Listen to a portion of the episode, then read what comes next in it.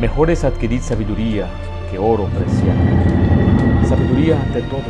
Adquiere sabiduría y sobre todas tus posesiones adquiere inteligencia, porque mejor es la sabiduría que las piedras preciosas, y todo cuanto se puede desear no es de compararse con ella.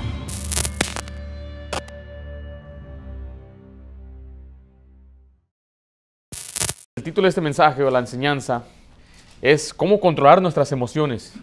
Porque muchos jóvenes eh, son muy emocionales, especialmente en este tiempo he visto muchos jóvenes que se guían por sus emociones. Vamos a hablar de algunas de esas emociones. Entonces muchos jóvenes toman malas decisiones porque se están basando en sus emociones.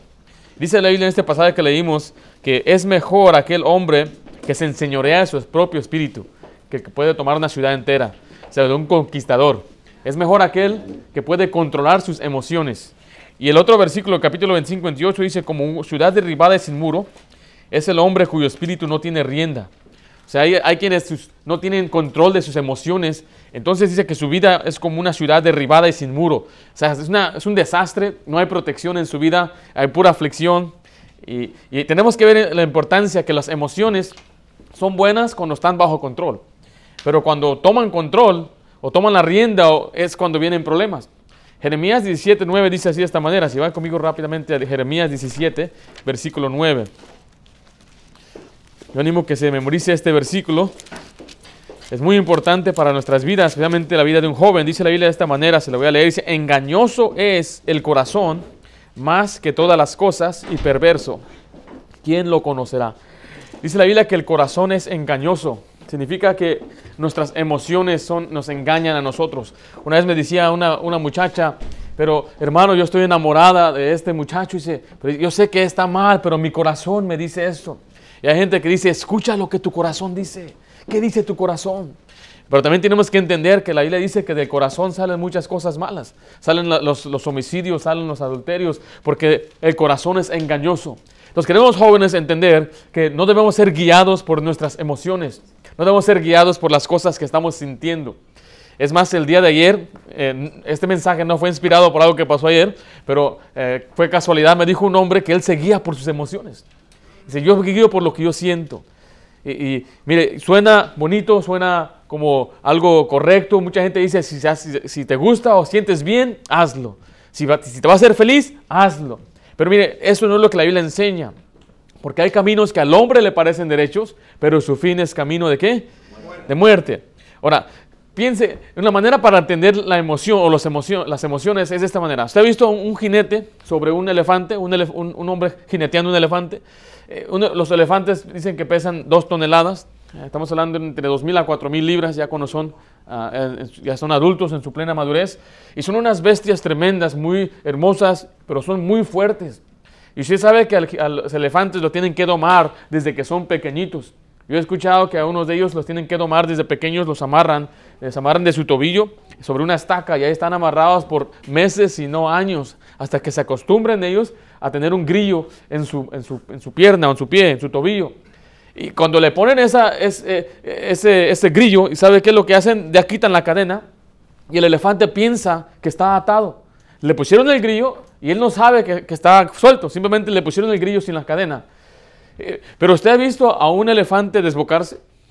Si usted ha visto tal vez hoy en día en algún video en, el internet, un elefante que está fuera de control, no lo pueden detener. Y especialmente allá en India, como que parece que en vez de carros algunos tienen elefantes. Y ahí van los elefantes en la ciudad. Y están ahí atravesando, destruyendo autos, destruyendo negocios, destruyendo puestos. Y nadie lo puede detener. Lo están, lo están tiroteando, tirando los balazos y no pueden detenerle. ¿Qué sucedió? Aquel, aquel elefante, aquella bestia, era domada por un hombre pequeño, delgado, que no come carne en India. Y ahora está fuera de control. Y así son nuestras emociones. Nuestras emociones, si nosotros permitimos que nos controle, va a ser un desastre como aquel elefante. Entonces vamos a cubrir algunas emociones que los jóvenes deben controlar, especialmente durante su juventud. Mire, porque hay jóvenes que son muy celosos. Hay jóvenes que no quieren que otro se junte con su amigo. Es mi amigo. ¿Por qué tú te juntas con él? Solamente yo. Pero esas esos, esos cosas ah, ah, infantiles. Eh, hay, muchachas o muchachos que cuando se están conociendo eh, quieren a fuerzas o lo hacen con intención, quieren hacer celoso a su novio y van a hablar con otro muchacho con el fin de poner en celos a aquella muchacha o al muchacho. Y lo hacen a propósito. Y eso no es correcto. Eh, yo dije, cuando yo voy a hablar con mi esposa, no la, no la quiero hacer celos, no quiero que ella tenga celos. Y voy a andar ahí hablando y diciendo, no, pues es que aquella hermana me echó los ojos o algo. No, no, no. No quiero, no quería que ella estuviera celosa. Y hay muchos muchachos hoy en día que viven aflicción. Y las tres emociones que vamos a cubrir son estos. Es el, ser enojón, porque muchos muchachos hoy en día son muy enojones. Eh, la tristeza o el resentimiento. Hay muchos que son bien resentidos, de todo se resienten. Siempre andan llorando. Y luego están los que están infatuados. Los que andan bien enamorados, bien lover boys, las enamoradas, solamente piensan en los muchachos boy, boy crazy le dicen. Y, me acuerdo cuando yo estaba ah, en la escuela, había muchachos que les gustaba cantar Girls, all I ever think is girls. Y es todo lo que decía, todo lo que pensaba. Y es verdad, la mayoría de muchachos, muchachas, cuando entran ya a, la, a, la, secundaria o a la preparatoria high school, todo lo que están pensando es muchachas, muchachas, no se pueden concentrar. Entonces tenemos que controlar esas emociones. La primera, la primera emoción dijimos que es el, enojo o enojarse. Cuando hablamos de enojarse, debemos enfadarse fácil. Hay quienes son enojones desde que nacieron. No sé, no sé cómo sucedió eso, pero desde pequeños están ahí, de, bebés, de bebés ya se ve que son enojones. Ya andan echando sus berrinches, se azotan la cabeza cuando se enojan. ¡ah! Y son unos enojones. Ahora, hay otros que cuando entran ya crecen, se vuelven enojones. No sé qué sucedió ahí. Pero mire, tenemos que ver que la Biblia no, a Dios no le agrada lo que es un enojón. Porque mire, vamos a ir a Génesis 4, vamos a ver a varios enojones en la Biblia. Génesis 4.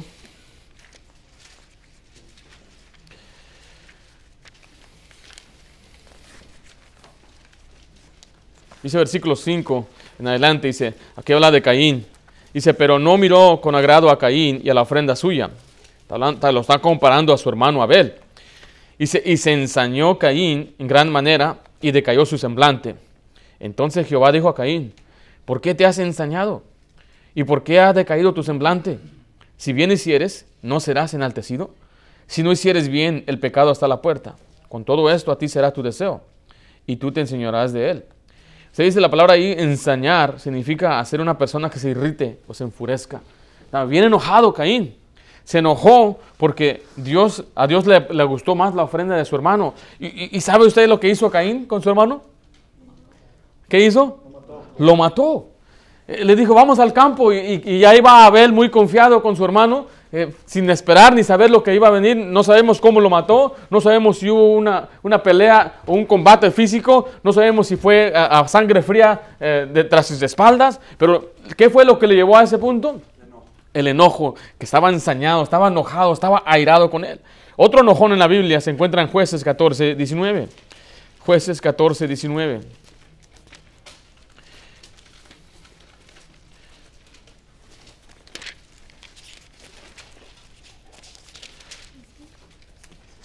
¿Usted cree que el enojón es feliz? El enojón vive en su propia prisión. La enojona vive en su propia cárcel de amargura y de enojo y de siempre está enfadada, siempre está irritada, siempre el muchacho eh, está ah, eh, con desaliento, nada la hace feliz. Mire, ¿cómo sabemos cuando una persona se enoja? ¿Cuál es la primera señal? Su rostro, ¿eh? el semblante. Por eso dice que ha decaído su semblante, decía de Caín. Bueno, ¿cómo cae el semblante? ¿eh? Mire, ¿sabía usted que se necesitan o se ocupan más músculos en nuestra cara para hacer una cara enojada que para hacer una feliz? O sea que el, mismo hecho de ser un enojón a uno le cansa más. Los que se enojan se cansan más, están más. ¿Por qué? Porque requiere más energía para enojarse. respiro, ¿eh? tiene que respirar. Algunos han dicho que la palabra enojar significa que sale aire de la nariz, como fuego, porque ahí. ¿Sabiste eso? Eh? Es el enojo, uno que se enoja y se nota inmediatamente en la cara. Entra. ¿Qué pasó? Nada. ¿Por qué? ¿Eh? Está uno enojado. Dios habla mucho del rostro, de cómo se ve nuestra cara. Cuando estaba un hombre llamado Nehemías triste, le decía al rey, ¿por qué está triste tu cara? Porque se notaba en su rostro que estaba triste. Pero mira, aquí estamos viendo a un hombre enojón y el siguiente es Sansón. Jueces 14 y 19 dice, y el Espíritu de Jehová vino sobre él y descendió a Escalón y mató a 30 hombres de ellos, y tomando sus despojos, dio las mudas de vestidos a los que habían eh, explicado el enigma. Y, y encendido en enojo, se volvió a la casa de su padre. Aquí lo que está pasando en el fondo, trasfondo de esta historia, es que Sansón se casó con una mujer filistea. Y este Sansón hizo una, fiesta y, y, tenía ahí muchos invitados de los filisteos. Y él les quiso eh, sacar ventaja de ellos o abusar de ellos y les iba a dar una, les dio un acertijo, un enigma. Pero su esposa, ella misma se lo declaró a ellos. O sea, le pidió, ¿cuál, ¿cuál es la respuesta? Finalmente le dijo la respuesta a su esposa. Su esposa se lo dijo a los compañeros. Entonces él tuvo que, eh, él perdió la apuesta y tuvo que darles a ellos 30 vestidos, 30 ropas. Entonces después que él se enojó. ¿Qué hizo cuando se enojó? Era su boda. Imagínense, un enojón en su boda que se va. Están en su boda, están partiendo el pastel y la esposa le manchó poquito jugando. ¿ah? ¿Para qué me manchas frente de todos? Y se va bien enojado. ¿Y dónde está el novio? No, pues se fue enojado. ¿Cómo? ¿A dónde se fue? Se fue a su casa, pero ahí está la novia. ¿Cómo se sintió la novia? Humillada, enojada, triste, la familia y todo, un banquete grande, gente. Dice la isla que después de entonces aquel hombre le dio a su hija a otro. Y aquí vemos a Sansón reaccionando con enojo de una manera que no debía, de una manera que no se debía reaccionar. ¿Y qué fue lo que hizo? Abandonó a su mujer. Y dice la isla que después él viene por ella, como nada. Voy a ir con mi esposa. Ya me acordé que estoy casado. ya va, dice, llevando una, no sé, me acuerdo si un corderito o alguna corderita, llevarle a ella. Y cuando llega le dice, no, ya, she's, she's gone. ¿Te acuerdas que era una, ya estaba lista? Ya tenía el vestido y todo, pues se la dimos a otro. Y dice la isla que se enojó otra vez, y es un enojón. ¿Y qué fue lo que hizo? Él destruyó, dice, los sembrados de los filisteos. Y a través de la historia de Sansón usted ve que es un enojón, un hombre vengativo. Es más, sus últimas palabras dijo que muera yo con los filisteos y déjame vengarme de ellos. Un hombre enojón. El otro es Jonás. Va Jonás 4. Obviamente hay más gente enojonas en la Biblia, pero esos son los que sobresalen, eh, en mi opinión.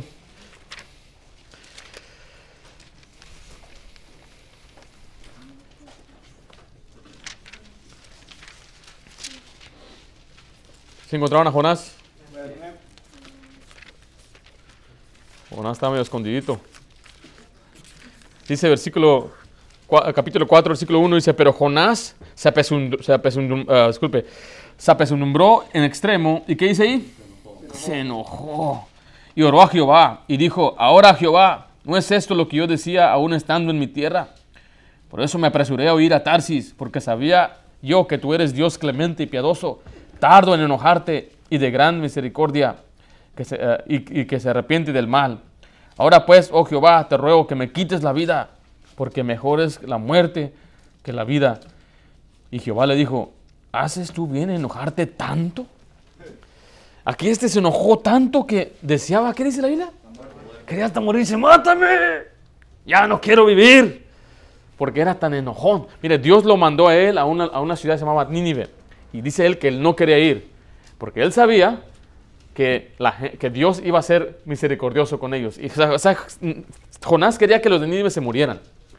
Él era, eh, no sé, obviamente era diferente, era diferente tribu, podemos decir era racista, él tenía, los odiaba. Haz de cuenta que Dios le manda a algún racista a predicar a los morenos oh, me caigan los negros, y Dios manda que usted predique a los morenos. Va a ser difícil para esa persona. Así fue con lo que pasó con Jonás. Y Jonás dice, yo sé que si me mandan a ellos, les voy a predicar, ellos van a arrepentir y Dios también se va a arrepentir del mal que iba, que iba a hacer con ellos. Y por eso estaba enojado. Y se estaba tan enojado que él quería morirse. Hoy en día vemos a muchos jóvenes, yo he visto, que están llenos de enojo, llenos de ira, eh, se andan peleando, andan alegando, siempre andan discutiendo, hasta se ponen a pelear físicamente. No lo pueden ni siquiera ver a un joven a veces, no pueden mirarlo, porque luego los enciende, ¿para qué me andan mirando? Y no decir que yo no, soy exento de esto, todos los hombres hemos sido así, que cuando alguien se queda mirando, ¿qué, qué pasó? ¿Qué quieres? ¿Me estás invitando a una pelea o qué? Y me acuerdo una vez que mi papá me regaló un suéter rojo, yo ya tenía un pantalón rojo y me puse una camisa roja. Y así, fue, así fuimos a un McDonald's, yo estaba todo de rojo. Y cuando entré a la tienda, se me quedaba viendo la gente, pues se, miraba raro. Vestirse todo rojo, parecía un chile caminando, o no sé. Y un señor cada rato volteaba a verme, un señor ya de edad. Estaba mirando. Y eso me hizo enojar. Dice, bueno, pastor, ¿cuántos años tenía? Tenía como 15, 16 años. Y dice mi papá, ¿me está mirando? Pues dice, pues sí, mira, ¿cómo andas? ¿Cómo no vas a llamar la atención así? Y no me acuerdo si mis zapatos eran rojos también. Pero mire, la ira muchas veces está en el corazón de los jóvenes, de las muchachas. Y, es lo opuesto a lo que Dios quiere. Yo he visto muchas, muchas señoritas que podrán ser atractivas y bonitas, pero su, rostro está decaído. Siempre se ven molestas, enojadas, nada les parece, nada les gusta. Están enojados con sus padres, están enojados por situación económica, están enojados ah, porque viven en un apartamento, porque no tienen aquello, no tienen los zapatos que quieren, y todo les causa molestia y enojo. Vemos lo que la Biblia enseña acerca del enojón. En primer lugar, y vaya a Proverbios 14, 17, la Biblia dice que el que se enoja mucho hace locuras. Y eso fue lo que hizo Caín. Caín mató a su hermano. ¿Cuál fue la locura que hizo Sansón? Dejó a su esposa y después ah, quemó el sembrado de los filisteos. los que se enojan mucho hacen tonterías, hacen locuras, cosas ah, alocadamente, dice Proverbios 14, 17, de esta manera. Dice, el que fácilmente se enoja, ¿qué dice ahí? Hará locuras. Ahora dice que dice fácilmente. Ahora, la Biblia dice que no es pecado enojarse, airaos, pero no pequéis. Y uno dice, debe ser tardo para airarse, debe, Obviamente los padres deben enojarse con sus hijos cuando se portan mal. No podemos dejarlos hacer lo que quieran. Uno tiene que enojarse. Simplemente no tenemos que pecar cuando nos enojamos. Y aquí mire, el que fácilmente se enoja hará locuras. Y el hombre perverso será aborrecido. Mire, cuando estábamos una vez allá en Six Flags Magic Mountain, fuimos con un grupo de jóvenes eh, y estábamos en la línea para subirnos al carrito que nos lleva a nuestro carro. ¿Ha visto ese carro? Ya? Un carrito que nos lleva al estacionamiento por no querer caminar. Ya caminamos todo el día, pero ya no queremos caminar al final del día. ¿verdad? Y estábamos ahí en la línea para subirnos y, miramos a una hispana subirse. Y cuando ella estaba subiendo, una mujer abajo, que estaba esperando, le empezó a gritar de groserías y tratarla de, pues, con palabras eh, eh, de humillación, que no sabe inglés y que se vaya a México y empezó a tirarle. Y obviamente a todos nosotros nos molestó. La raza siempre nos va a molestar. ¿eh? Aunque no sea nosotros, con lo que Trump dijo nos molestó, es verdad, porque somos raza. Y, pero ¿sabe que no hicimos nada? Pues la mujer se humilló, miré, se bajó enojada y todo. Era una mujer samuana y tenía un esposo americano grandotote. Aquel hombre tenía brazos, pero así, no estoy exagerando. Un hombre grandotote y tenía para acabarle una camisa de resaque. Se miraba bien fuerte. Y vienen dos morenas al rescate de esta hispana, que para qué anda gritando, ta, ta, ta, y moviendo la cabeza así, y, y haciéndole así. Y ya, diles, negritas, diles. Eh, echándoles porra, defendiendo a la raza. De repente, una de las morenas se le puso muy, muy cerca a la, a la mujer, a la otra que era una samana, y la samana la empujó, y ahí fue cuando empezaron a lanzarse, a golpearla. Dos mujeres golpeando a la samuana. Y dijo, uh, ya se armó aquí, ¿eh? ¿Qué haría, ¿Qué haría un hombre? Pues un hombre nada más de ahí, parece. ¿Sabe qué hizo el esposo? Le empezó a pegar a las morenitas. Y yo me acuerdo, era... Para mí parecía una película, porque la morenita estaba aquí parada en un momento, y cuando le dio la trompada, además mire su casa, hacia el fuego, cayó como un palo. Y uno sentía que ah, debemos hacer algo. ¿eh? Yo quería hacer algo, ¿qué hacemos? Y, nos metemos, no nos metemos. Al otro lado del carro estaba la patrulla, habían dos sheriffs ahí.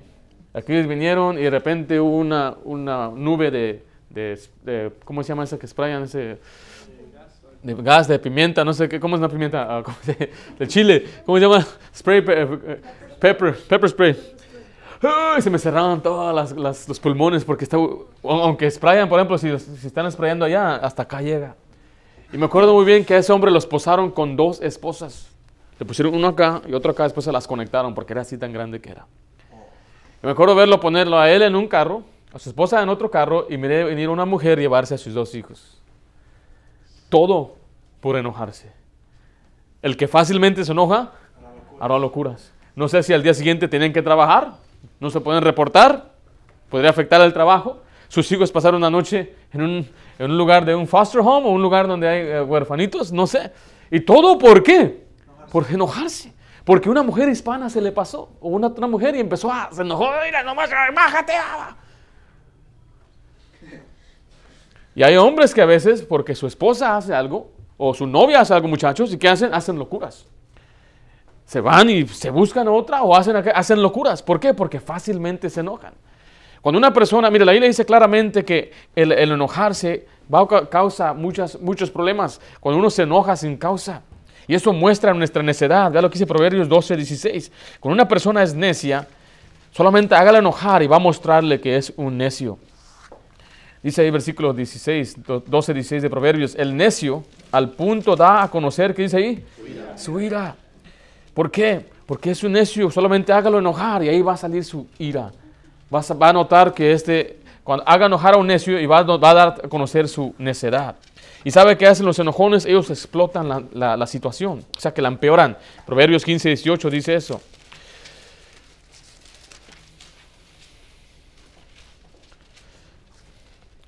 Dice, el hombre iracundo, ¿qué hace?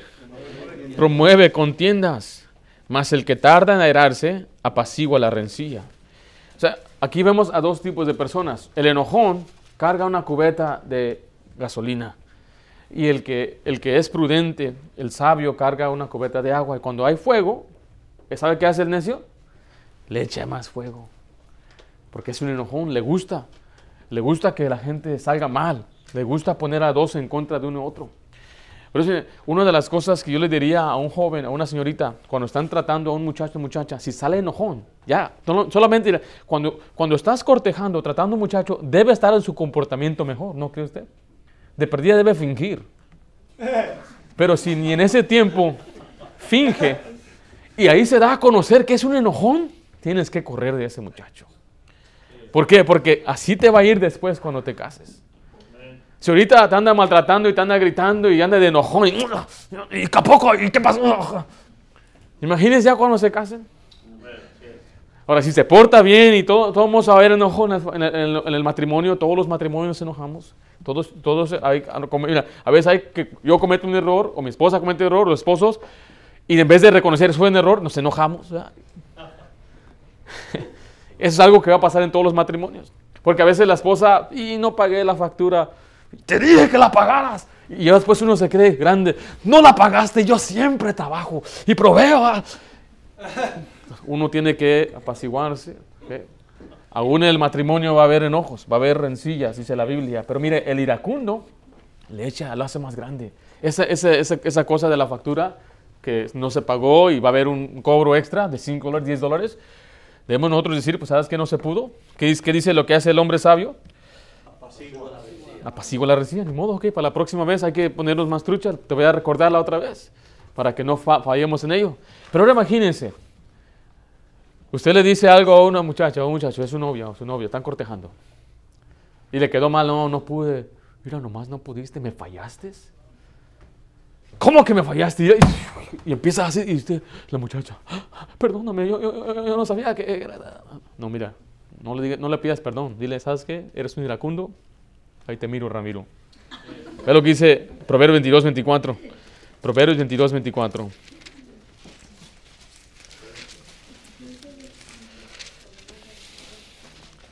No te entremetas, ¿qué dice ahí?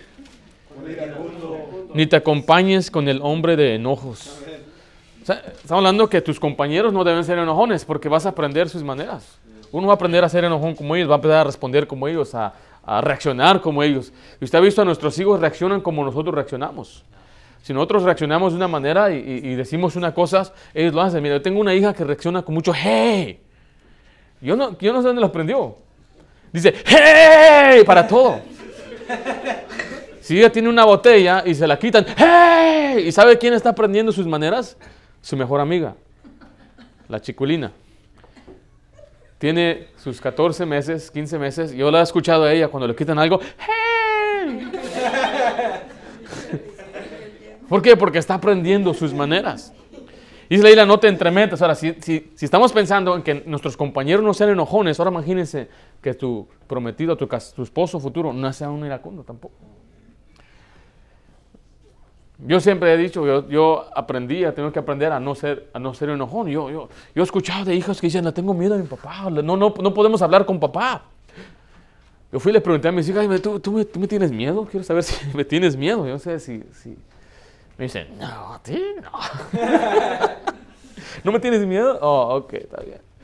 Uf, yo no quiero ser un padre iracundo. Yo creo que mis hijas pueden venir y a decirme, hablar conmigo, a expresarse, decir lo que quieran. Ah, delante de mí. Y sí, pero ellos tienen que saber que a veces hay tiempos que de enojarse. Pero aquí el punto es que esa es una emoción que muchas veces sale fuera de control, que nos enojamos. Y, y después que se enoja hará locuras, hará, hará cosas que después se arrepiente. ¿Qué, dice el enojón después? Perdóname, no, no, estaba enojado. ¿Ah? Es lo que dice el enojón, ¿verdad? No lo quise hacer. Lo que dije, en verdad, no era lo que yo quería decir. I didn't mean it, dice el muchacho. Es que I was mad. Estaba enojado. O sea, que tengo licencia, todo está perdonado, estaba enojado, me convertí en Dr. Jekyll. y, y- el- ¿No saben quién es? Es una, una, una historia vieja donde había un hombre que era un doctor y él tomó un potaje, no sé, y se convierte en otra persona. Dr. Hyde, uh, Dr. Jekyll, no me acuerdo cuándo era. Es cuando se convierte en otro, es un enojón, un, un- ah, pero no tiene control. Y eso es lo que a veces la gente quiere, quiere justificarse. Me enojé, tú sabes pues, cómo es la cosa, pues, ¿verdad? No, no era de verdad. Perdóname, ¿no? Perdóname. No, no, hay que no ser iracundo. El ser iracundo es un problema muy grave en la Biblia. El segundo, primeramente la, prim- la primera emoción, o primera, la primera emoción es de ser en- enojón. La siguiente es la, ser un resentido, un triste, tristón. Uno que fácil se, se resiente. Todo, hemos dicho uno que se marchita bien fácil. ¿Has escuchado esa expresión? Eh, yo he trabajado con, con personas que no puedes bromear con ellos porque luego se, se, se resienten, lo toman muy a pecho. Eh, tiene que entender, yo sé, nos disculpamos, hermanos, que nosotros mexicanos, pero nosotros mexicanos somos muy, lo que llamamos carrilludos. O sea, este, mi papá creció, todos tienen apodos, los mexicanos todos tienen apodos. Y siempre se andan insultando y siempre se andan... eh, mira, yo entré a trabajar un- a un lugar y le le dijo, ¿de dónde eres? De Michoacán. Ah, Juan Gabriel, acá, eres del otro lado. Ah". Apenas entré a trabajar y empezaron a... ¿Y sabes qué? Yo crecí, yo era, yo era un resentido. Todo me resentía. Resentía porque era un chaparrito. Me resentía porque mi nombre era muy raro. Y me decían, ¿de dónde salió ese nombre? Y dice, mira, ese nombre está feo. Oh, así se llama mi perro, me decían algunos. Y me resentía por muchas cosas. Y mi papá me decía, no, mira, no les hagas caso. Y, me decía, mira, a mí me decían así. Y dice, tú no les hagas caso. Lo que ellos quieren es que tú te enojes. Lo que ellos quieren es que te pongas. Esa es la meta de ellos. Hay quienes sí se ponen muy tristes por todo. Todo les pone triste. Todo, de se resienten. Eh, tenemos que entender, tenemos que ver que tenemos que madurar. Ahí en la Biblia había varios hombres que eran muy resentidos. Vaya, vaya conmigo a 1 Reyes 20:43. 1 Reyes 20:43.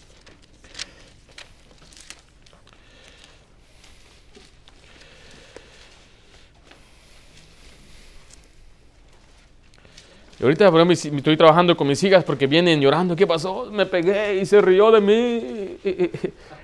Y, no están llorando porque les dolió el golpe. Están llorando porque se están riendo de ellos, que se golpearon. Dice 1 Reyes 20, 43. dice, Y el rey de Israel se fue a su casa. ¿Qué dice ahí? Triste y enojado. Y llegó a Samaria. Aquí el Señor lo reprendió. Y él en vez de arrepentirse, más bien se fue triste. Ándale pues. 1 Reyes 21, 4. Vayan conmigo 1 Reyes 21, 4. Unas hojas hacia la derecha. Dice, y aquí en en este caso, Nabot había, había, eh, no le quiso vender su viña. Dice, y él se fue por el desierto un día de camino y vino y se sentó, disculpen, 1 Reyes 21, 4. Y vino acá a su casa triste y enojado, otra vez, ¿ve? Triste y enojado por la palabra de Nabot de Jezreel le había respondido diciendo, no te daré la heredad de mis padres. Y se acostó en su cama y volvió su rostro. ¿Y qué dice ahí? Y no comió. No, no tengo hambre. Estoy muy triste. Estoy, ¿verdad? Aquí está hombre haciendo sus berrinches de niño. Es lo que está haciendo aquí. Hay muchos jóvenes hoy llegan tristes. ¿Qué pasó? Se burlaron de mis zapatos. ¿Ah? Me contaba una, mamá, eh, fuimos a- cuando estábamos allá en México, dice que su mamá le compró unas botas bien caras al muchacho, unas botas bien caras, y que después llegó que ya nomás se las iba a poner. Nomás se las puso una vez, que ya nunca más se las ponía. ¿Por qué? Porque le echaron carrilla en la escuela, dice. Y llegó bien triste con sus botas, ya nunca más, ahí estaban las botas, nomás las usó una vez. ¿Por qué? Porque andaba muy fácil ofendido. Y hay muchos jóvenes hoy que son muy fácilmente ofendidos. Se, le dicen algo y ya empiezan a llorar. Oh, lo que me dijo, se rió de mis dientes. Se burló de mi pelo. Me dijo que tengo nopal en la frente. Ah, yo les he contado, se han, burlado de mis cejas. Un hombre no debe sacarse las cejas. Yo no sé por qué se las sacan. Hay mujeres sí, que no parezca Frida, por favor. Pero un hombre masculino, pues ¿para qué se va a rasurar las cejas? No entiendo. Se andan ahí depilando y todo. Pero se burlaban de mis cejas. Ay, ¿por qué no te las...? Escuché muchas veces. Nunca fui tentado. Nunca, nunca. ¿Para qué voy a andar haciendo eso? Soy hombre, ¿no? Me, decía... y- y en el sexto año me decían, man, tus cejas están, están muy grandes, bro. Me decía uno. Agarra un rastrillo y dice, córtelas aquí. Un rastrillo, el rastrillo está así de grueso. Yo, yo he visto algunos rasurarse y así de grueso están. Está bien las cejas bien separadas. Y entrando al 8 había muchachos que me decían, yo te las puedo sacar si quieres. Yo miraba cómo se las sacaban a otros ahí. Y decía, no, hombre, andar ahí como ellos ahí, todos con los ojos bien llorosos ahí. y era algo que siempre, se, siempre se, se, burlaban. Y es algo que a mí nunca me molestó. En verdad, el que se burlaban de mis cejas no me molestó. Ahora, yo desde los 12 años ya tenía un bigote. Puede ser que haya hombres ya grandes que no tienen bigote, ya en 40 años no les sale bigote. Pero yo desde los 12 años ya tenía bigote, entonces de eso se ríen de mí, que tenía bigote. Y eso sí me lo rasuré, de hombre, es así. Cuando yo tenía 17 años volamos de México a Estados Unidos y tenía que ir acompañado porque era un menor de edad. Y ahí venía yo, me, colgaron en, en, mi, sobre mi cuello un, pase. Y pasaba y decía, ¿dónde están los menores de edad? ¿Qué dice? ¿Usted es menor de edad? Sí, yo, tengo 17 años. Menor de edad, y todos, miran, no van a ser menor de edad cuando iba al McDonald's a comprar algo, me decían, me miraban, estaba chiquito, ¿cuántos años tienes? 15 años. Y siempre... Y sabes que fue algo que yo tuve que aprender a no ser un resentido por lo que me dicen, porque no tenía lo que quería, algo así. hay quienes son muy resentidos. Ahora, yo sé que hay, hay algunos, mire, que se llevan al punto de querer hasta quitarse la vida. En, en 1 Reyes 19.4 aparece un hombre llamado Elías y este hombre llegó a un estado de depresión de, hasta el punto de querer morir.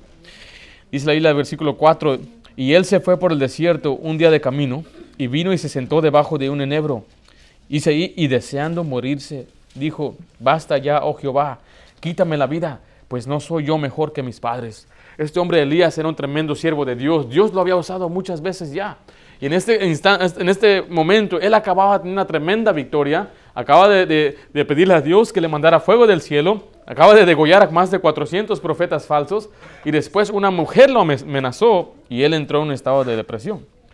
Quiero decirle que al cristiano puede llegar hasta ese punto de querer hasta quitarse la vida, querer llegar a estar en presencia con el Señor, porque es lo que él decía, bástame ya Señor, quiero ir contigo al cielo. Y sabe que algo que investigué al, preparar este mensaje es que el suicidio ha doblado en la juventud en los últimos 40 años. Y sabe que el suicidio hoy es más alto entre las mujeres, entre las señoritas. Hablando en todo el esquema del país, el, todo el país, el, suicidio entre los hombres varones es, siempre es más y siempre eh, es por medio de una pistola. Pero en los últimos tres años ha subido a más del 15% de las señoritas han intentado suicidarse. Si yo preguntar aquí, no, sin levantar las manos, pensar, ¿quién, ¿quiénes de nosotros algunas hemos pensado en quitarnos la vida?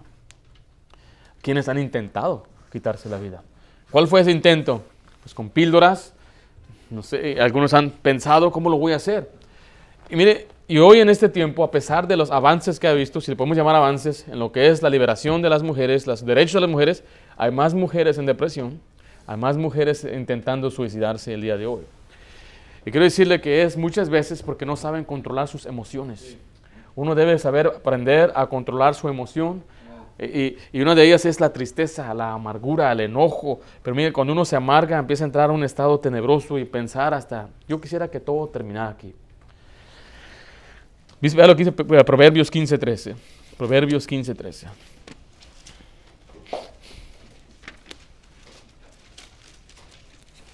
Alguien ha preguntado, pastor, ¿usted cree que uno que se suicida va al infierno? ¿Usted cree que una persona que se quita la vida no es salvo? En la Biblia vemos gente que era salva, que se quitó la vida. Un hombre llamado Saúl se quitó la vida.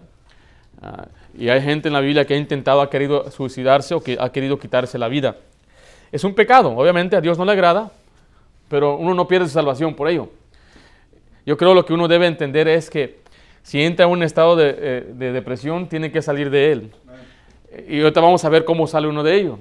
Pero vea lo que dice Proverbios 15, 13. Dice, el corazón alegre hermosea el rostro. Pero vea lo que dice, más el de dolor del corazón, el espíritu, ¿qué dice ahí?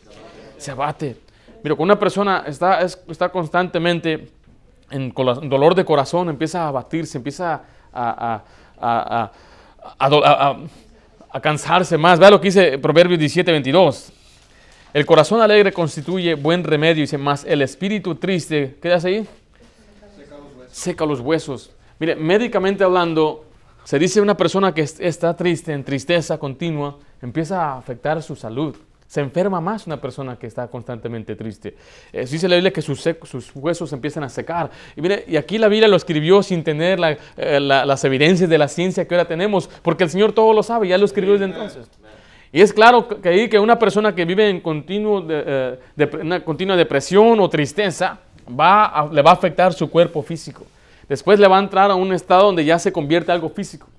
Cuando entramos, cuando una persona se pone triste o le entra una depresión por algo que sucedió, algo feo, algo horrible, ¿dónde siente usted el dolor o dónde siente la gente? Dice como Joaquín, dice, duele, por eso me duele el corazón, ¿verdad? Porque está aquí. Pero ¿sabe qué va a pasar cuando usted se pone triste tanto y tanto? Que eso se va a convertir en algo permanente. Aunque no haya tristeza, aunque no haya problemas, usted se va a levantar y va a tener esos dolores en su corazón. Y va a estar triste. ¿Qué tienes? No sé. No sé qué pasó. ¿Sabe qué es lo que se dio? Su cuerpo se adaptó a, su, depresión.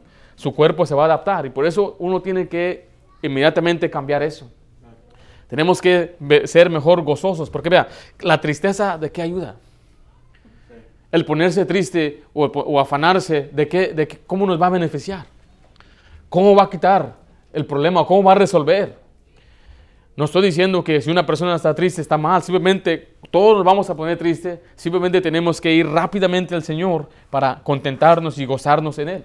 Las circunstancias nunca van a cambiar. Usted vean las personas en la Biblia que sufrieron mucho, y estamos hablando mucho. Podemos ver desde José en la Biblia, eh, eh, eh, fue él ah, ah, vendido por sus hermanos, traicionado por ellos, fue después falsamente acusado, puesto en la cárcel y olvidado por más de 13 años. Dice, los nombres de sus hijos reflejan lo que él sintió. Dice que en la tierra de aflicción vivió, vivió continuamente en aflicción. Vea la historia de Job. Usted puede ver las historias de David, gente que sufrió mucho, muchas veces por su culpa, muchas veces por la culpa de otros. Pero mire, tenemos que entender esto, que con una persona vive en una, tristeza continua, le va a afectar su cuerpo también, le va a afectar su vida.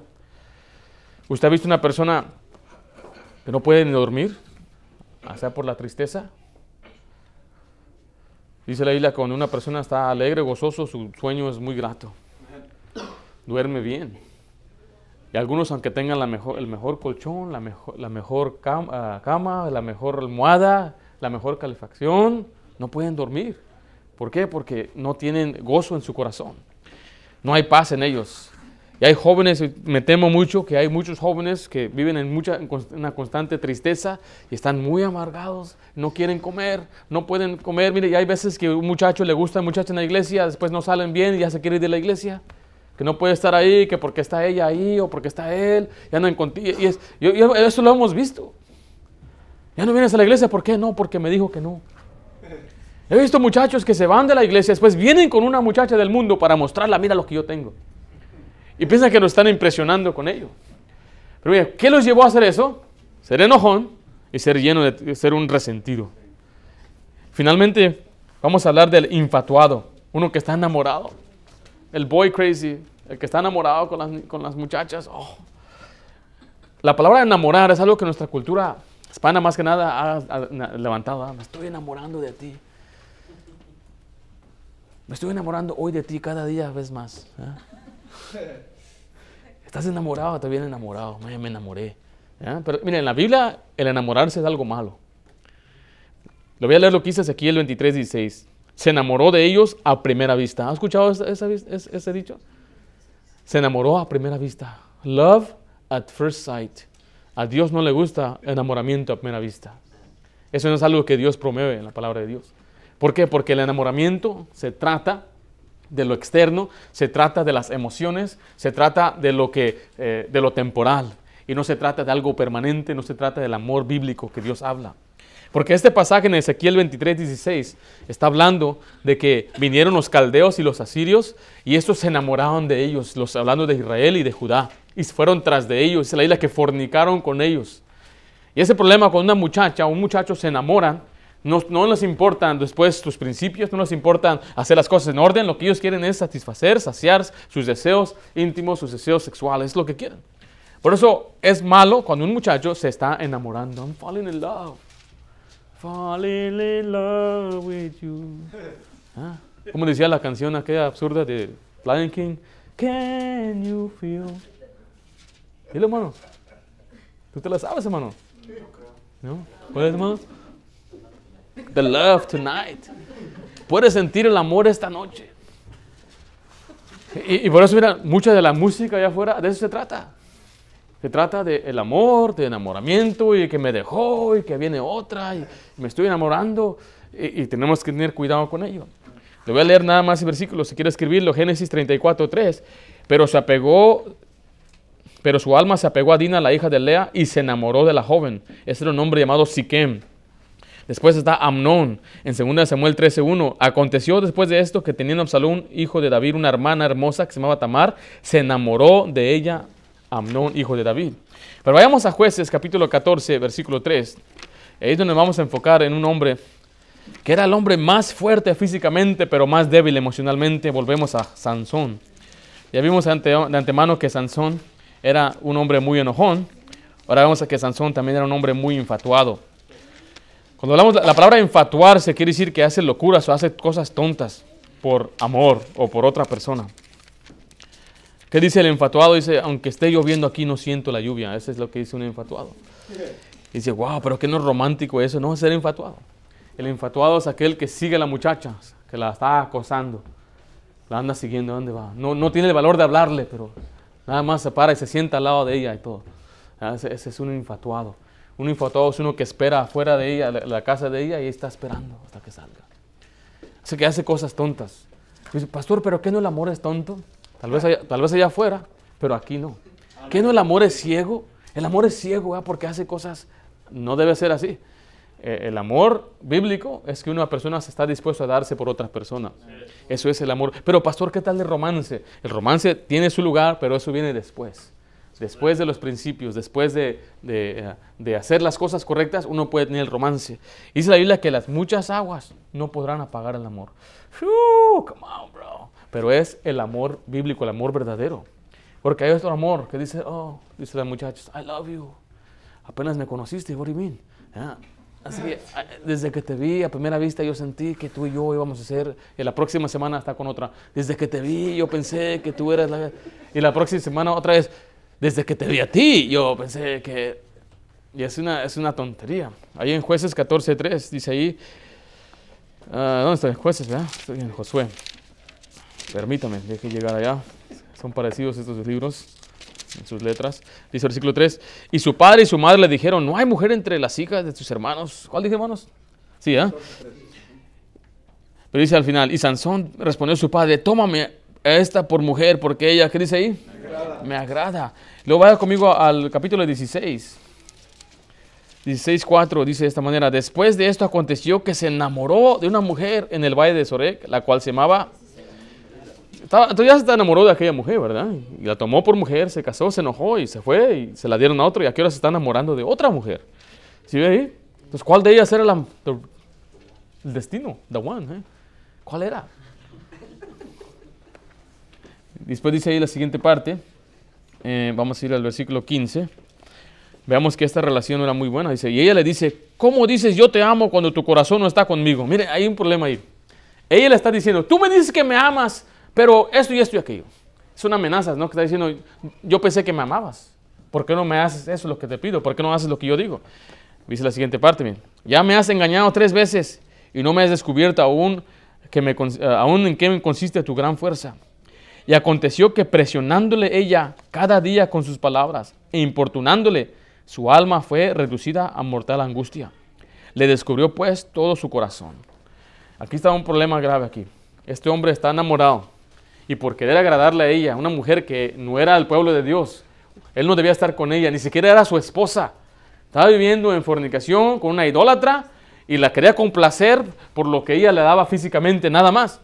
Dice que lo, presionó tanto, cama, cama, no que me amas, no me amas, yo pensé que me amabas. Si me amas, y, y le empezaba a decir y molestar y finalmente dice que él fue reducido a qué? Y después le declaró todo lo que tiene en su corazón. ¿Por qué lo hizo? Porque estaba infatuado, porque estaba, sus emociones le ganaron. Y ve lo que sucedió después, pues le contó, lo último que le quedaba hacer un nazareo es, era su pelo largo, le cortó su pelo, el Señor se apartó de él, después fue, fue tomado preso, y andaba él siendo avergonzado, y finalmente murió con los filisteos. Todos en la Biblia, los que se enamoraron, Siquem, Amnón y Sansón, terminaron muertos, a causa de su enamoramiento, a causa de hacer cosas siendo guiados por sus emociones. Por eso es importante entender que nosotros debemos eh, restringir nuestras emociones. Por eso he dicho, cuando usted muchacha eh, eh, no tiene la edad, muchacho no tiene la edad, no es tiempo de andar dejando que tus emociones controlen. No, no lo permitas. Porque el simple hecho que un muchacho venga y te diga, oh, you're so pretty, oh, estás bien bonita, me gustas, me gusta cómo, estás, cómo hablas, tu voz, te va a halagar todo. Me gusta tu pelo, me gusta tu, tu cutis. ¿Saben qué es cutis? ¿Sabes qué es cutis, hermano? ¿No? ¿Sí? ¿Qué es cutis? Tu piel, me gusta tu piel, suavecita como un bebé. me gustan tus orejas. Te va a decir todo.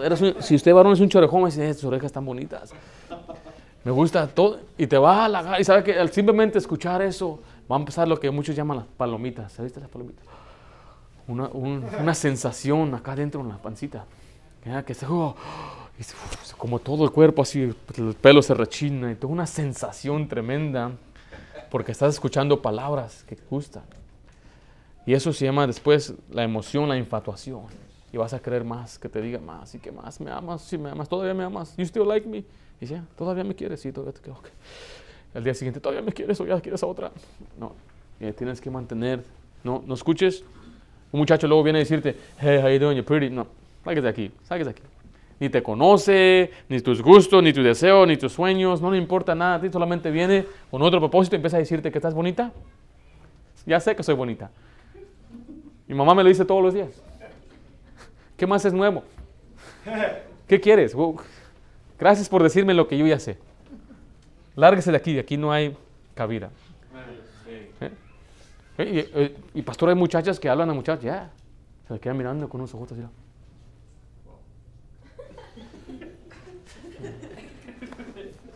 You're cute, you're strong. ¿sabes qué? No vale la pena, no muchachos. Una persona que se está, está enfocando en lo externo, no vale la pena. Por eso la solución es que usted tiene que tener prudencia. En Tito 2 nos enseña que el joven y la señorita deben ser prudentes. Hablamos de prudentes, ser maduros. Es no pensar ya como un niño, ya no ser enojones, no ser resentidos, no ser guiados por nuestros sentimientos, sino que uno debe sujetarse al Espíritu Santo. Ahí en Efesios 5.18, se lo voy a leer mientras usted vaya a Gálatas 5.16. Usted vaya a Gálatas 5.16, Efesios 5.18 dice, no os embriaguéis con vino en lo cual hay disolución, antes bien sean llenos del Espíritu. O sea que uno debe controlar sus emociones con la ayuda del Espíritu Santo. Por eso dice Gálatas 5:16, digo pues, andad en el Espíritu y no satisfagáis los deseos de la carne. Mira, mientras estás en tu juventud joven, usted debe sujetarse a sus padres. Dice, hijos, obedecer el Señor a vuestros padres, porque esto es justo. Honra a tu padre y a tu madre, que es el primer mandamiento con promesa. Enfóquese en eso. Usted no se enfoque en una señorita, no se enfoque en nadie. Usted enfóquese en las cosas que debe andar.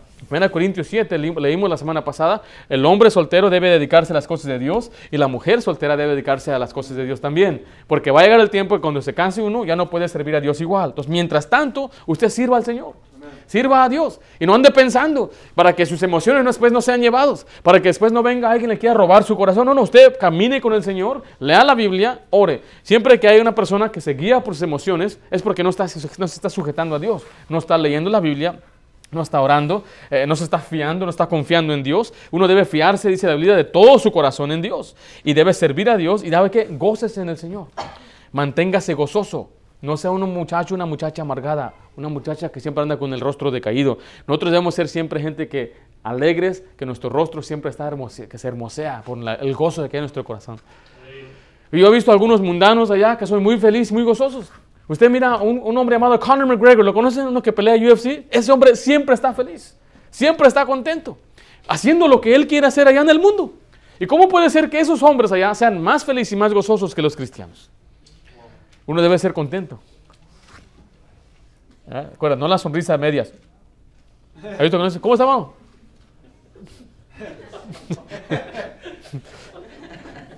Dice, el corazón alegre, el rostro, eso, el corazón alegre constituye buen remedio.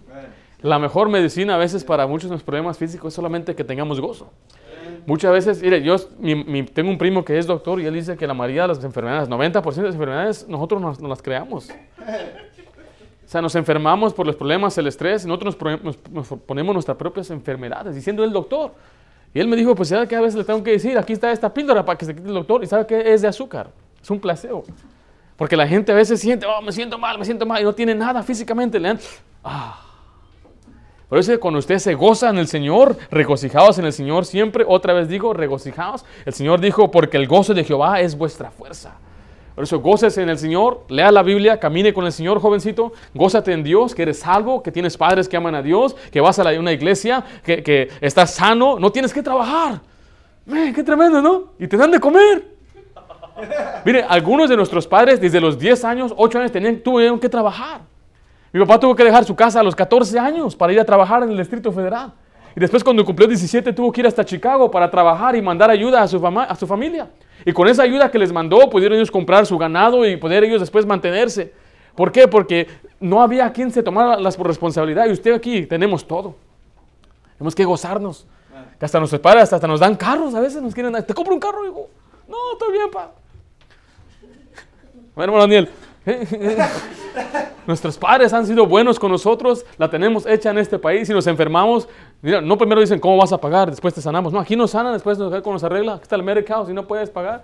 ¿Eh? Qué bendición este, vivir en este lugar, en este tiempo, el mejor tiempo, la mejor medicina, a, a las mejores leyes, en el tiempo de libertad de predicar y escuchar la palabra de Dios, la tenemos hecha, la mejor tecnología. Uh, es un mejor tiempo, hay que gozarnos.